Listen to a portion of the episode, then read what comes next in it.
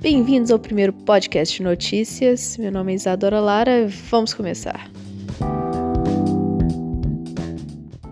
Ontem foi um dia bem intenso, já que Moro saiu do governo Bolsonaro. E ele ainda saiu do governo acusando o Bolsonaro de alguns crimes aí. Um deles é que o presidente queria ter acesso aos relatórios da PF. Se especula que o presidente queria esse acesso especialmente porque os filhos dele estão sendo investigados pela Polícia Federal. Por causa das instabilidades do mercado, o Tesouro Direto fechou as negociações, deixando só o Tesouro Selic aberto, devido às instabilidades do mercado financeiro. Com isso, o dólar tem um novo recorde histórico de 5,58 e o Ibovespa fechou em queda quase tocando um circuit breaker, maior mínima de 9,55%.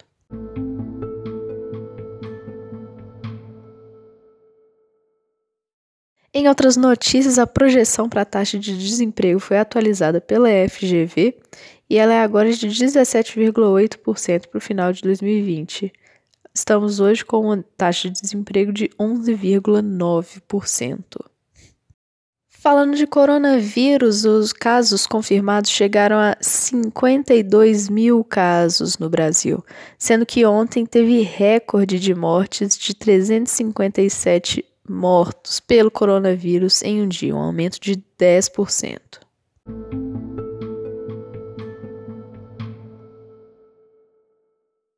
Já no cenário internacional, o Fed tira taxas para retirada de dinheiro de contas pessoais, para aliviar um pouco a demanda de dinheiro da economia por parte das pessoas físicas.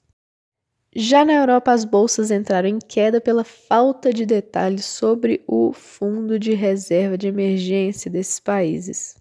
O fundo supostamente trará trilhões para os países do bloco mas os detalhes ainda não foram acertados e devem ser acertados lá para o verão. Um resgate de 500 bilhões já foi acertado para os países do bloco. Essas foram as principais notícias de ontem. Tenha um bom dia e até logo!